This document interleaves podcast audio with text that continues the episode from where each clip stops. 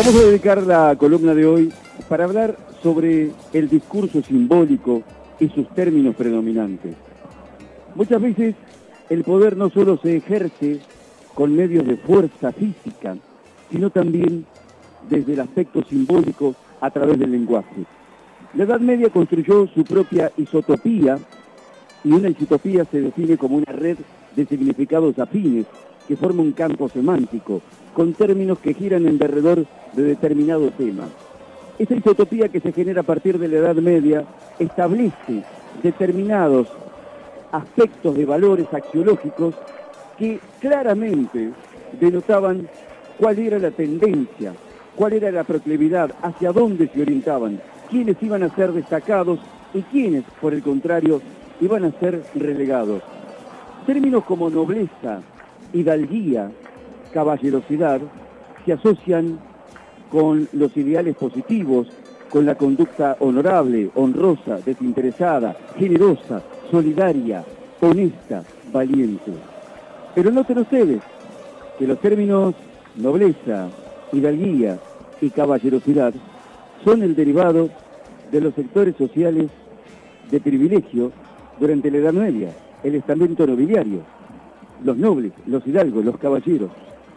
Fíjense, habrán de notar que el aspecto positivo en la etimología de los términos, la carga semántica totalmente favorable, denota cómo se trataba desde lo simbólico y desde el lenguaje dejar en claro y establecer sin ninguna duda dónde estaba el bien, dónde estaba el valor, dónde estaba lo positivo.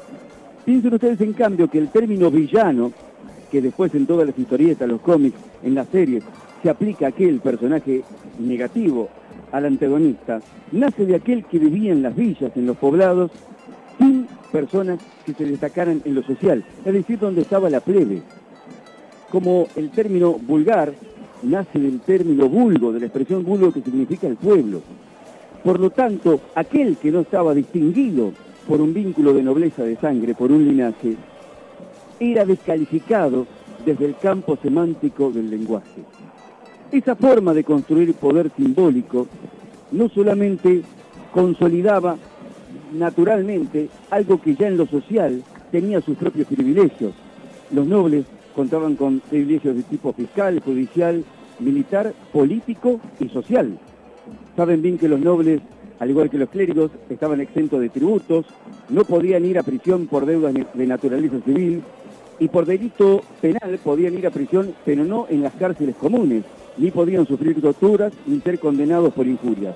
Sin embargo, cuando uno expresa todas estas diferencias, entiende que muchas veces en lo cultural el lenguaje acompaña para establecer los dominios y las distinciones.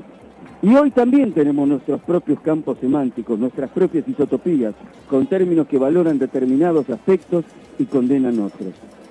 Lo importante es tener la capacidad de discernimiento para descubrir cómo eso es parte del poder simbólico que se ejerce para complementar el poder político, militar y físico.